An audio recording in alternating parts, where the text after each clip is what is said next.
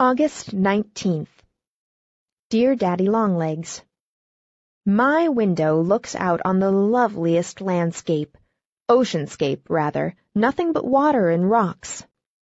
The summer goes. I spend the morning with Latin and English and algebra and my two stupid girls. I don't know how Marion is ever going to get into college, or stay in after she gets there. And as for Florence, she is hopeless. Oh, such a little beauty! I don't suppose it matters in the least whether they are stupid or not, so long as they are pretty.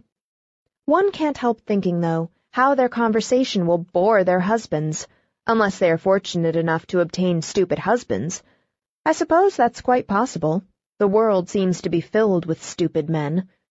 I've met a number this summer. In the afternoon, we take a walk on the cliffs or swim if the tide is right. I can swim in salt water with the utmost ease. You see my education is already being put to use. A letter comes from Mr. Jervis Pendleton in Paris. Rather a short, concise letter. I'm not quite forgiven yet for refusing to follow his advice.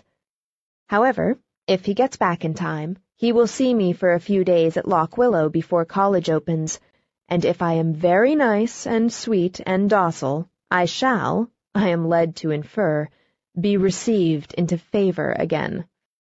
Also a letter from Sally. She wants me to come to their camp for two weeks in September. Must I ask your permission, or haven't I yet arrived at the place where I can do as I please? Yes, I am sure I have. I'm a senior, you know. Having worked all summer, I feel like taking a little healthful recreation. I want to see the Adirondacks. I want to see Sally. I want to see Sally's brother. He's going to teach me to canoe. And, we come to my chief motive, which is mean. I want Master Jervie to arrive at Lock Willow and find me not there. I must show him that he can't dictate to me. No one can dictate to me but you, Daddy, and you can't always. I'm off for the woods. Judy.